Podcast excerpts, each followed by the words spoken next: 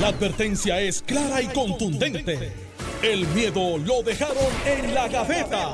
Le, le- le- le estás dando play al podcast de Sin, miedo, de Noti1630. Buenos días, Puerto Rico. Esto es Sin Miedo, Noti 1630. Soy Alex Delgado y está con nosotros Alejandro García Padilla, a quien le damos los buenos días, gobernador. Buenos días, Alex. Buenos días a ti. Buenos días a todo el mundo aquí en Noti1, el país que nos escucha y a Carmelo que viene. camino. Llevamos seis minutos y yo le digo, Yun Yun, yo sigo y yo, bueno, pues siguen lo que, pues Carmelo.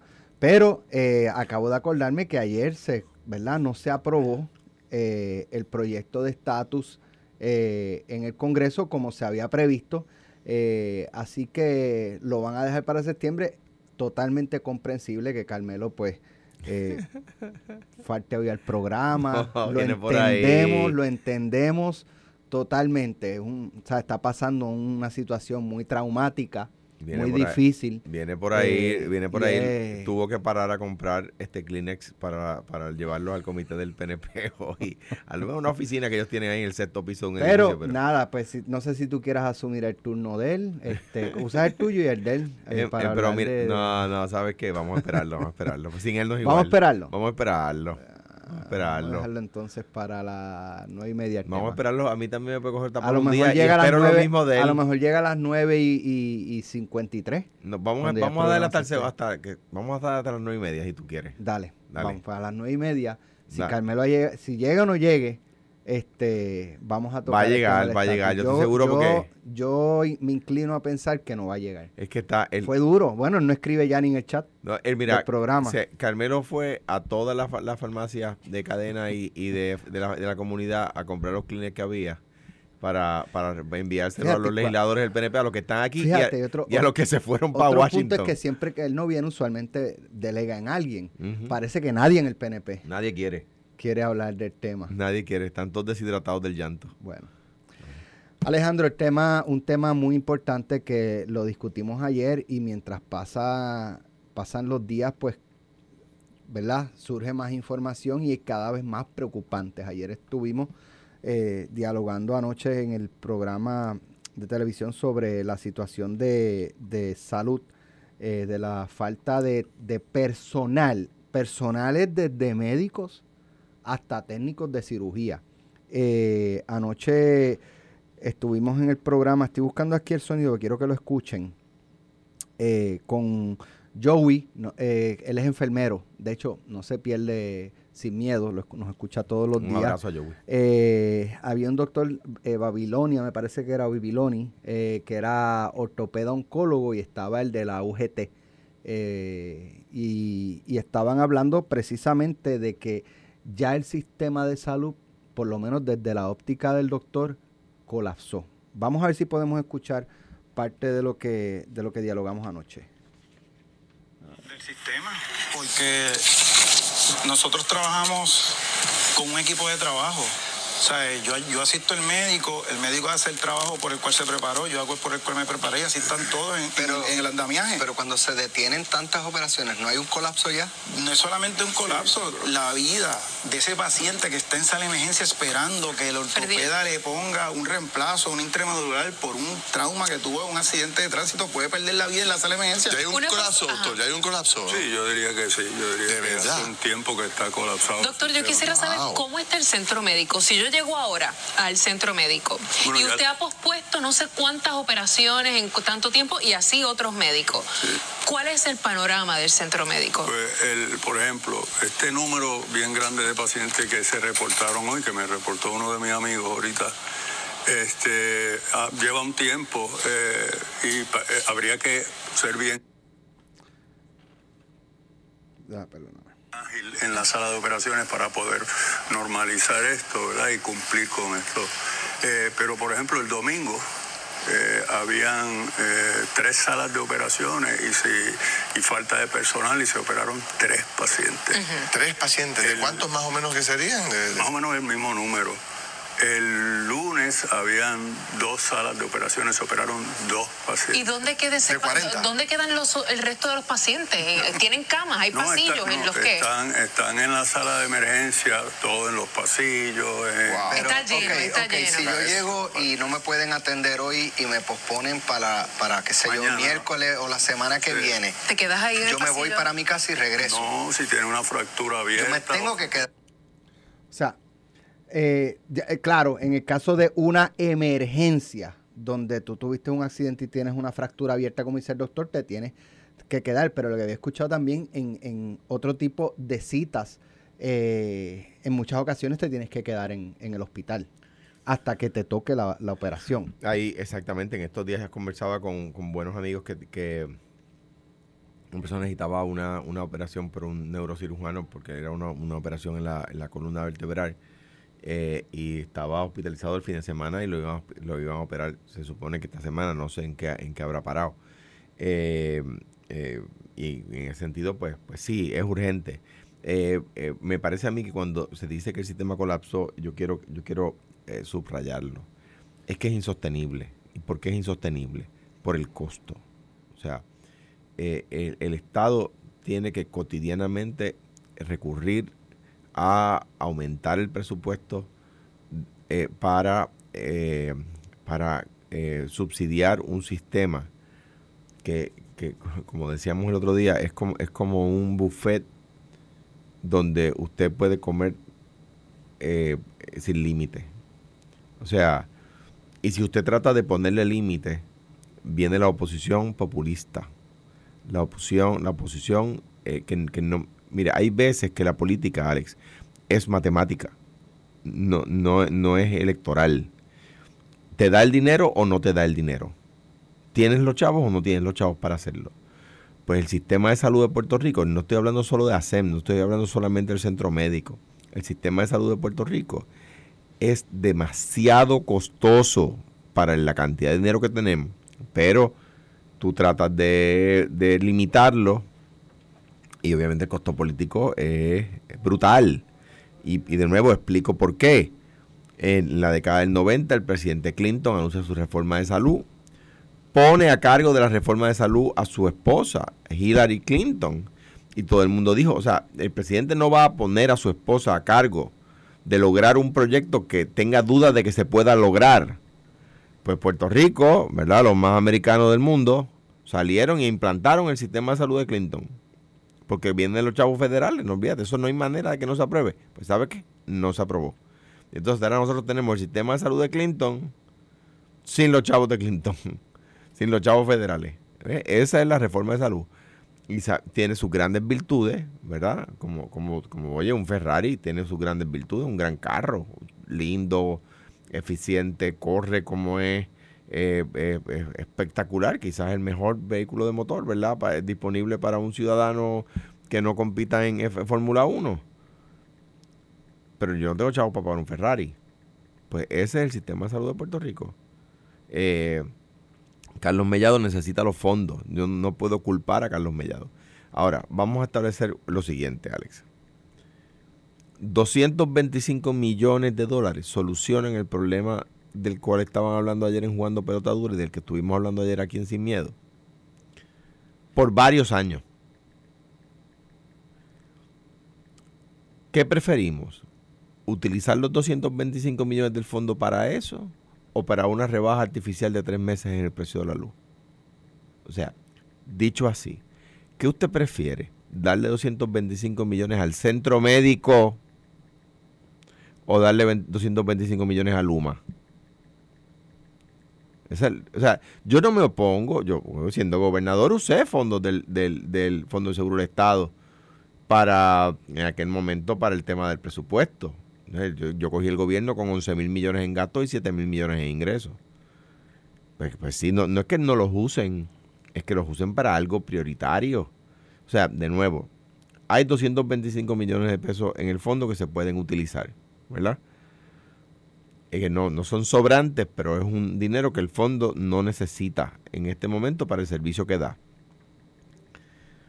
¿Qué preferimos? solucionar por varios años el problema de, del centro médico, este, este problema en particular en el centro médico, o dárselos a Luma para que por tres meses no nos suba la luz. En realidad, o subsidiar las agencias que tienen presupuesto de pago de luz y no la pagan. Al fin y al cabo, de lo que se trata de esos 225 millones es que las agencias de gobierno no están pagando la luz y se le va a dar a Luma el dinero que se supone que le den las agencias de gobierno. ¿Qué preferimos? ¿Hacer eso y tener una rebaja ficticia de luz solo por tres meses o solucionar por varios años el problema del centro médico? Aquí el problema eh, es qué va a pasar. O sea, qué va a pasar en los próximos meses si esto, ¿verdad? No, no hay un problema de flujo de efectivo eh, en, los, en las facilidades médicas. O sea, no pueden pagar eh, los salarios o no quieren, no, no sé. Pero ayer se dejó establecido que los técnicos de cirugías eh, lo que ganan es una porquería. Y sin esos técnicos el doctor no puede operar. O sea, un doctor no puede estar solo en una o dos doctores incluso en una sola operación no pueden estar solos eh, abriendo un cuerpo, practicando alguna cirugía. Necesitan ese personal de técnicos médicos. Nos decía Joey, el problema es que aquí eh, lo, que, lo que le pagan es muy poco. Eh, tengo entendido que estamos hablando de 1.300 dólares mensuales, con los descuentos y todo ese tipo de cosas que le, ¿verdad? que le correspondan, ciertamente se queda mucho menos. Eh, así que eso es lo que está provocando a su vez, es que estos técnicos médicos, enfermeros, todo este personal, incluso médicos, se estén yendo a Estados Unidos. Eh, incluso las, las medidas que se han tomado eh, en cuanto a darle algunos incentivos a los médicos no han parado la, la, hemorragia de médicos saliendo de, la isla. Porque yo creo que el problema no está ahí. Y, y, vuelvo a traer un tema de ayer. ¿Cuánto le deben los planes médicos al centro médico? Porque reportan ganancias récord entonces, vamos a ponerlo esto en perspectiva. Yo quiero saber cuánto le deben los Advantage al centro médico. Creo que son millones y millones. Yo quiero saber cuánto debe. Pero Eso lo planteó Jaime Pla. ¿Cuánto debe Triple S? ¿Cuánto debe MCS? ¿Cuánto debe eh, Humana? ¿Cuánto debe First Medical? ¿Cuánto deben los planes médicos a el centro médico? Y le voy a decir por qué deben. Porque si Carmelo Ríos que llegó aquí. Aquí estoy. Calmero, Alex. Está más tarde que la estadidad. Alex, suave, suave. es, que, es que Jun Jun da las noticias de Carmelo llegó, la estadidad castigado. Carmelo llegó, la estadidad no va a llegar. Anyway. No, yo estoy aquí, anyway. la también. Aguante. Eh, ¿Cuánto le deben al centro médico? Le voy a decir por qué. Porque si Carmelo a eso yo vamos allí usamos nuestro plan médico, yo no voy a decir cuál es el de cada uno ¿sabe qué es lo que pasa? Que el plan médico le va a decir, ay, no, lo que me pusiste ahí de que tiene dolor abdominal no es suficiente, necesito que me lo justifique, necesito que me envíe. Es que el, formulario que me llenaste, el formulario, me llevaste el formulario 114 y me tenías que, llenar el formulario 138. Y son millones de dólares. Son millones de dólares.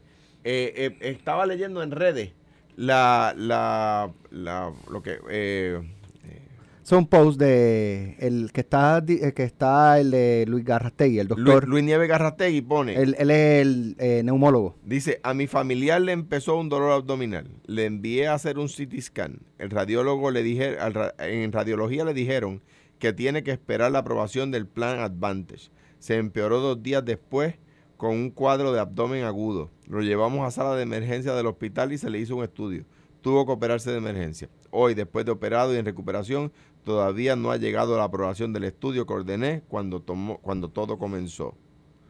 Entonces, eh, eh, me parece a mí que ahí es que está el problema. Ahí es que está el problema. ¿Cuánto paga el, centro, cuánto le deben al centro médico los planes? ¿Eh? Eso me parece a mí que además es abusivo. Debería ser criminal. Debería ser criminal. ¿Cuánto, y tengo que decirlo, que me disculpe Juan Oscar, cuánto se le está pagando a la ambulancia aérea aunque no la usen, teniendo un, helicóptero disponible? Nuevo, nuevo. ¿Cuánto? Entonces, ¿qué pasa? El, problema, el problema ahí está el problema. Yo no, no ah, Alejandro defiende el, el gobierno en vez de criticarlo porque Alejandro es popular y debería caerles encima. No, es que, es que eh, eso es lo que dice el manual y yo me resisto a seguir ese manual. Mira, este, mi take en esto es que esto se resuelve con chavitos, como dicen en el campo. Pero eh, tenemos que reconocer dónde está cada cual en la ecuación. En la ecuación de la aseguradora, vamos a definir qué es una aseguradora. Una aseguradora es alguien que compra riesgo apostando a que tú no te vas a enfermar. Por eso es que hacen chavitos. Ellos apuestan que de nosotros tres, si tenemos un plan médico, solamente uno lo va a usar y con lo que pagamos Alejandro y yo, ya te pusimos enfermo, Alex. Dios no quiera que no, pero este, pues que, y que eh, una vez pase, yo pueda entonces evitar, como decía Alejandro ahorita, el buffet. Eh, va todo el mundo a hacerle todos los estudios y vamos para acá, para allá. Y al final tú pagas ese costo. El costo médico es exagerado. este, es una cosa ridícula. Una noche de, de hotel de hospital, como le digo yo, puede estar entre 1.100 dólares a 1.200 dólares. Eh, esa es la verdad. Y una estadía no puede dar menos de tres o cuatro noches. El plan médico, yo hablaba ayer, con amigos que escuchaban el programa y algunos que dicen que le reímos las gracias a Alejandro cuando él habla de, todas esas cosas, los médicos. la- no, no, es que es un programa de, de debate y de análisis y a veces estamos de acuerdo y a veces no. ¿En qué quizás, escuchando a alguien que está en la industria de seguro, no al nivel alto, pero que está, él dice, lo que pasa es que si las aseguradoras, entonces aquí los médicos estarían dando recetas a todos y por todo, y entonces sí que sería un desastre. Y nosotros venimos a regular lo que es la práctica establecida. Yo, us- usando el personaje de Alejandro, digo, pero es que tú no eres médico. ¿Cómo tú puedes pasar por encima de lo que yo pronostico que pudiera hacer, que es el examen? Y me dice, sencillo. Tenemos unas guías establecidas por médicos que tienen los escenarios posibles de rutina de la inmensa mayoría de las condiciones. Eso me preocupó cuando dijo inmensa Pero mayoría de las fíjate, condiciones. el planteamiento que trae Alejandro ahí, que él es traer lo del post de Nieves Garrastegui, o sea, es un médico que está viendo al paciente Claro, que, que es médico, y, y lo está viendo en primera línea. que sabe. Uno que está en una oficina es el que decide. No, no, eh, claro, pero- finalmente Que no es que médico. no tiene que no conoce al paciente Que que, no lo ha visto médico, que sí. no que no lo ha palpado el abdomen me entiendes Claro.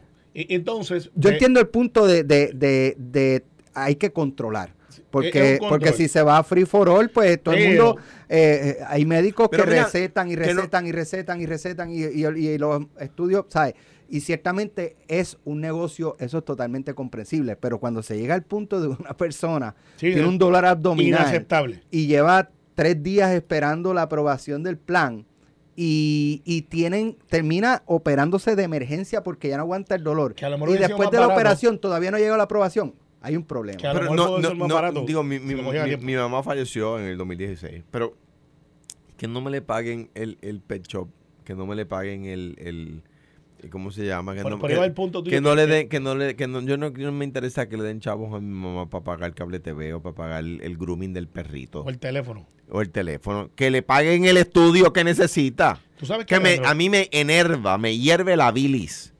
Cuando oigo un anuncio de un plan médico dice, y le pagamos el grooming de tu mascota. Es que lo que necesita mi mamá es que le paguen, el, que le autoricen el estudio que se tiene que hacer a tiempo. Pero tú sabes que yo no tengo la información y voy a abrir la puerta, o como dicen en las redes, eh, abrimos el hilo.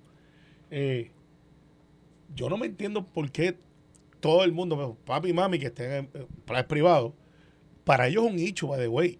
Y mira los planes basados en lo que le dan.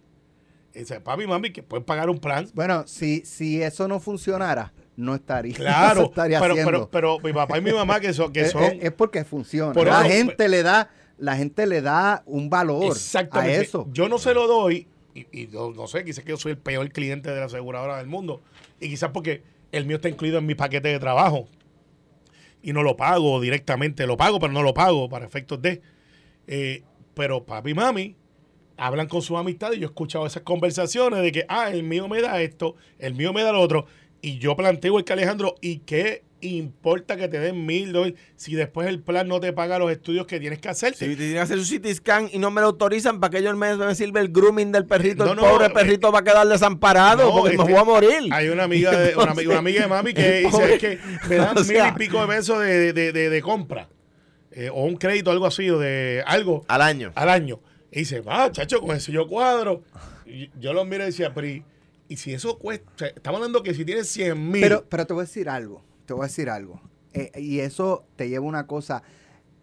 ese valor que le están dando a esas otras cosas que le dan, no es porque lo necesitan quizás. Sí. Es porque Alejandro pues trae lo del grooming, del Y perrito. apuestan que no se van a enfermar. Pero también te traen este para que pagues la luz, para que hagas compras Exacto. y le dan valor porque la gente tiene esas necesidades. No, no, y que si te dicen que es gratis, pues tú lo coges. En verdad no es gratis. Pero, Claro. pero como te dicen es Claro. gratis, pues ellos lo ven. Este, mami dice, con eso, lo de la insulina, mi tío, lo otro. Entonces, yo digo, wow, o sea, si est- esto debe costar millones de millones de millones de dólares, porque son miles de personas que están en ese vacilón. Entonces, yo creo, eso es legal. Lo, Lo están es. haciendo. Lo es, lo es, eso. lo es porque eh, ¿De dónde salen los chavos? de, de las economías que ellos, de las economías que logran, ¿cómo?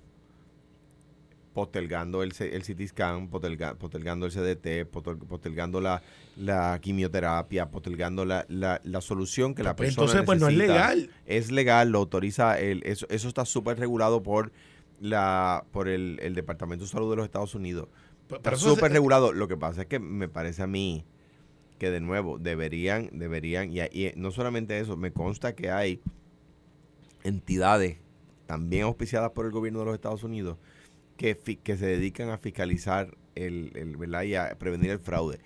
Lo, lo que yo creo que está al garete es la cosa esa de, de, de, de ofrecer, como tú dices, este, 50 pesos para la compra, que contra que a quién le vienen mal. Claro. Con lo caro que está la cosa. Eh, Eso da para O sea, un poquito más, ¿verdad? Eh, un poquito más. tres 50 paquetes de carne. tres paquetes de carne. Pero, pero, pero dicho eso, pero cuánto, yo, yo lo que quiero saber en los anuncios de televisión es cuánto se tardan en autorizar Mira, un estudio. Yo te voy a hacer este, yo lo he eh, hecho, lo he hecho atrás y nos vamos a la pausa. El En el Pasivo de 2019 yo fui a, a hacer el camino de Y me Santiago. que esas medidas las puede poner el Estado, nos dice o alguien que colabora con el, nosotros. el año- el 2019 yo fui la a hacer gente el Barrio 12, la gente Barrio Ok, 12. 13. Barrio 13. Fuimos a mi esposa, mi, mi hijo y- mayor y yo fuimos a hacer el camino de Santiago en, en, en Compost- ahí en Santiago, en Sí. Santiago Compostela. Y eh, mi hijo usa un medicamento desde niño. Cuando llegamos al aeropuerto de Miami, que hacíamos la conexión, eh, el, el nene nos dice, se me quedaron las pastillas. El clásico. Y ahí yo anda par, porque eh, a veces eh, si él no las toma por mucho tiempo, pues le cambia incluso Sí, el sí. estado de ánimo. Por eso es que los y, usa. y, e íbamos a estar dos semanas. Caminando. Una semana caminando, la otra pues íbamos a hacer... Dos este, semanas caminando es más de lo que yo camino, quizás en una campaña. Puede ser de las 8 a- hasta Pues- 5 de la tarde. Pues entonces, ¿qué pasa? Yo lo encomendé a Dios. Yo dije, papá Dios, contrólale la condición en lo que regresamos y puede volver a usar los medicamentos. Eh, llegamos a, a España, llegamos a, a donde íbamos a salir caminando y al otro día caminando del hotel hacia donde está la ruta del Camino de Santiago, que era relativamente cerca, unos 10 minutos caminando, eh, encontré una farmacia. Y ahí el medicamento. Y me, no, entonces yo entro a la farmacia. ¿Tenemos que irnos? Pues yo les termino el cuento cuando regresemos. Estás escuchando el podcast de Sin, miedo, de Noti1630. en Estados Unidos, Puerto Rico es así. No, no. Como, como, como trabajamos acá es distinto. Pues entonces yo fui a hacer el Camino de Santiago, a mi hijo se les quedaron los medicamentos en Puerto Rico y vamos a estar dos semanas, sobre le iba a estar dos semanas sin medicamentos. Eh, cuando llegamos a, a España, estábamos caminando hacia la ruta del camino, encontramos una farmacia, me paro y le pregunto a la farmacéutica si ellos tienen ese medicamento. En su vida había escuchado ella ese medicamento. Me dice, no sé qué es eso, pero déjame verificar. Entra el teléfono, busca en internet. Ah, eso es esto. Otro Y yo, nombre. Ok, otro nombre. En Misma farmacéutica. en- era otro nombre, otra marca. Y entonces me dice, sí lo tengo. Y estos miligramos, ta, ta, ta. Perfecto. ¿Cuánto cuesta? Y me dice 2 euros eh, 60 céntimas. Que son como 3 cincuenta, dólares. tres- 3 tres- tres dólares mismo. más o menos. Y yo, ok, por pastilla. Y me dice, no, el paquete. ¿Cómo? Y yo, ¿y cuánto cuesta, cuánto, cuántas pastillas trae el paquete? 50.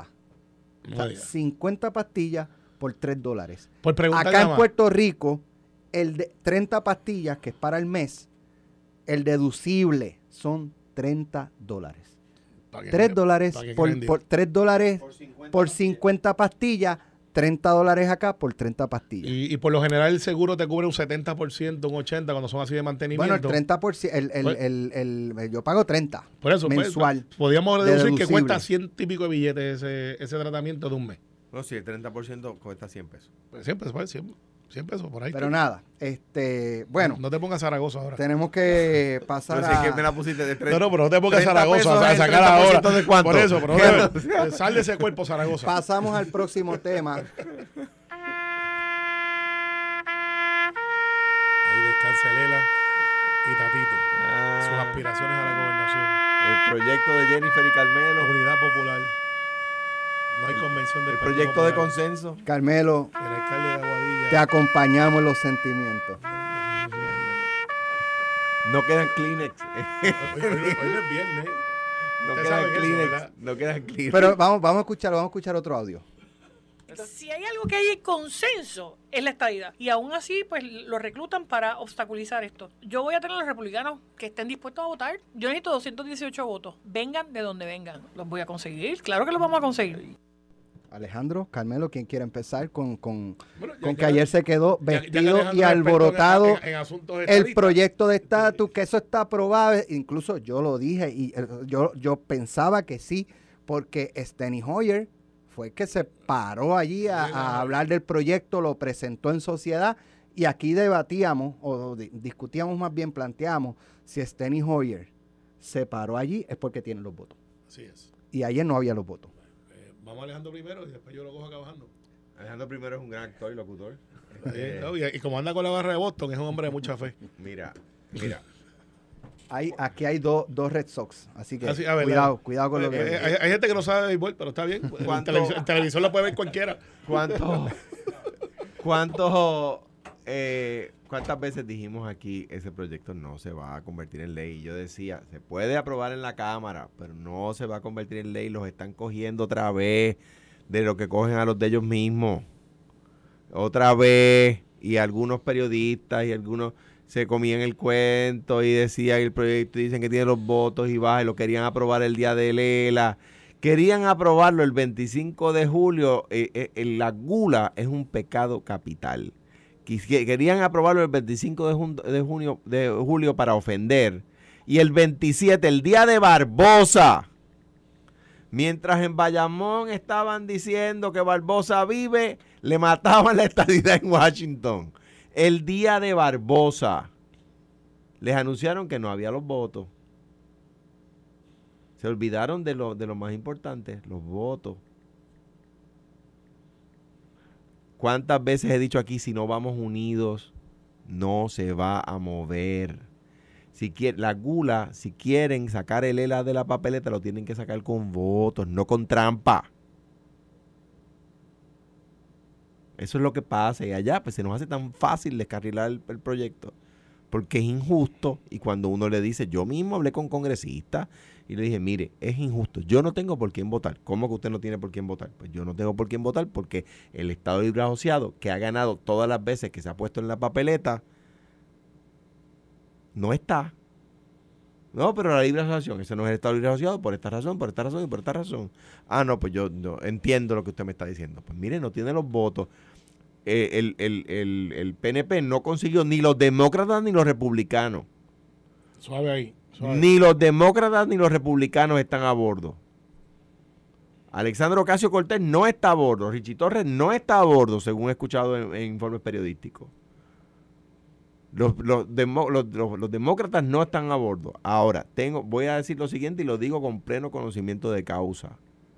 Yo no voy a criticar a Nidia Velázquez y al contrario le voy a dar las gracias porque mientras estábamos discrepando en el proyecto de estatus, mientras estábamos discrepando en el proyecto de estatus, Nidia estaba consiguiendo, estaba dando la pelea para que nos dieran mil millones adicionales, un billón de dólares para fondos PAN. Y eso es Nidia Velázquez. Nidia Velázquez. Jennifer González estaba, a quien aprecio, Jennifer González estaba tratando de conseguir votos republicanos que no consiguió, que no consiguió, y Nidia Velázquez estaba consiguiendo mil millones de dólares para fondos PAN Yo para no sé, Puerto pero a mí Rico. me dijeron que tú le enviaste un mensaje a Nidia que decía, te lo dije. No, No, no, jamás. Le, le mandó, le mandó Porque tras la gloria, Paquita tras la gloria no olvido la memoria y aquí lo digo públicamente en Noti 630. Gracias Nidia porque mientras discrepábamos en el proyecto de estatus, estabas consiguiendo mil millones de dólares para familias pobres. ¿Murió ayer o muere en septiembre? Yo- ¿O eh, en septiembre pasa, Alejandro? Yo, yo creo que tiene pocas probabilidades de pasar. Puede pasar. Yo no voy aquí a, a- a- a tener argumentos triunfalistas porque no, yo no le hago eso al- al- al- a la gente. No, Eh, que es lo que hizo el PNP con el proyecto cuando se radicó. De consenso, pues no hay consenso. ¿Qué dijo Steny Hoyer ayer? Es que ni entre los demócratas hay consenso. Bueno, Lo dijo, y lo dijo Steny Hoyer, no lo bueno. Alejandro. Si Alejandro García Padilla hubiese dicho no hay consenso entre los demócratas, están diciendo no, que ustedes los populares. Pues lo dijo quién? El champion de, de los PNP. Mira, este, obviamente. Se acabó el tiempo. no, qué bien, Palela, sí. Este, Pues el Estado Libre Asociado. ¿Qué, qué- no, cuál es el Estado de obviamente- Puerto Rico hoy? El Estado Mira, mira, Libre Asociado. obviamente, de Puerto obvi- Rico. obviamente, esto va para septiembre. El plan era que se aprobara Eh, ahora. Espera, una cosa para explicar, Carmelo. El, el, el, esta, esta semana, mañana, viernes, el- Cierra. la Cámara se va en receso. Va a atender un proyecto de ley de, eh, de, de taxes, de, de fondos para Medicare, que Schumer llegó a un acuerdo con Manchin. Y va a afectar a Puerto Rico Y- también. y- eh, positivamente. Positivamente. pues, esperemos. Gracias a Nidia Velázquez. Eh, otra vez, de nuevo. Gracias a Nidia Velázquez. Que discrepo de ella en el tema del estatus, pero tengo que decir que mientras, mientras el gobierno de Puerto Rico estaba tratando de conseguir los votos y no los consiguieron para el proyecto de estatus, Nidia Velázquez estaba consiguiendo en menos mil de un millones minuto, para el PAN en menos de un Puerto Rico. minuto, porque tenemos invitado especial. Eh, ciertamente, el Partido Republicano de aquí tiene que dejarse sentir en Washington. Los demócratas sí están on board. De 220 hay sobre 208. Hace falta 218 para pasar. Y este, el, el GOP, el Green Party aquí, que existe, que están ahí, tienen que buscar esos 20, Deja- 30 déjame- republicanos. déjame, espérate, espérate, Son Car- 200 Carmelo, Carmelo, republicanos ahí. hombre. Hay si que hay buscarlo. algo que hay consenso es la estadidad. Y aún así, pues lo reclutan para obstaculizar esto. Yo voy a tener a los republicanos que estén dispuestos a votar. Yo necesito 218 votos. Vengan de donde vengan. Los voy a conseguir. Claro que los vamos a conseguir. Hay 208 republicanos, este, demócratas que están on board. Eh, eh, o sea, entonces, de 220 Carmelo. hay 208 on board. El, el, el caucus de Alessandro Casio Cortés y hay como dos que están este, vacantes. Hay tres vacantes. Uno de, de Tú dices que solo hay 12 demócratas en contra. Eh, no, no, no, que hay de, ahora mismo, ahora mismo. si hay conteo. 220 demócratas y Hay hay 12. 208 con el proyecto, hay 12 que están en contra nada más. Eh, sí, sí, ese es el número. Ese es el Eso- número. eso no es correcto, Ese es el número. Ese es el Bueno. número. Y, y hay que buscar 20 o 30 republicanos. Deberíamos tener la capacidad de conseguirlos. Carmelo, si son 208, lo que necesitas son 10 republicanos. Está bien, pero necesitamos 20, pero recuerda que son 218 que voten. Hay gente que se queda en el distrito, Bueno, ¿de hay qué, gente que no va. Alex, De la, de la erosión que hubo en el Congreso, vamos a pasar a la erosión costera en Puerto Rico. Alex, pero tú, tú- yo sé que aquí tú haces las No, preguntas y de no las contestas, pero el chat, ¿qué era, ¿de qué es que cogen a los de ellos mismos? de el, el, el ELA no existe. Ahí está, El lo- ELA o sea, no siguen existe. cogiendo a los de No, ellos eso El mismos. no ELA existe y está vivo. Lo Sí. escribí ayer en una columna en Notiuno.com. Y coleando, papá, y Lo que pasa es que, que lo que dije es que una persona en intensivo también está viva y también está existe. El problema es que la estadía no tiene signos ese, vitales. ese perro no muerde a nadie ya. La estadía no tiene signos Bueno. vitales. El hincho de caballo capao. Esto fue, el podcast de Sin, miedo, de Noti1630.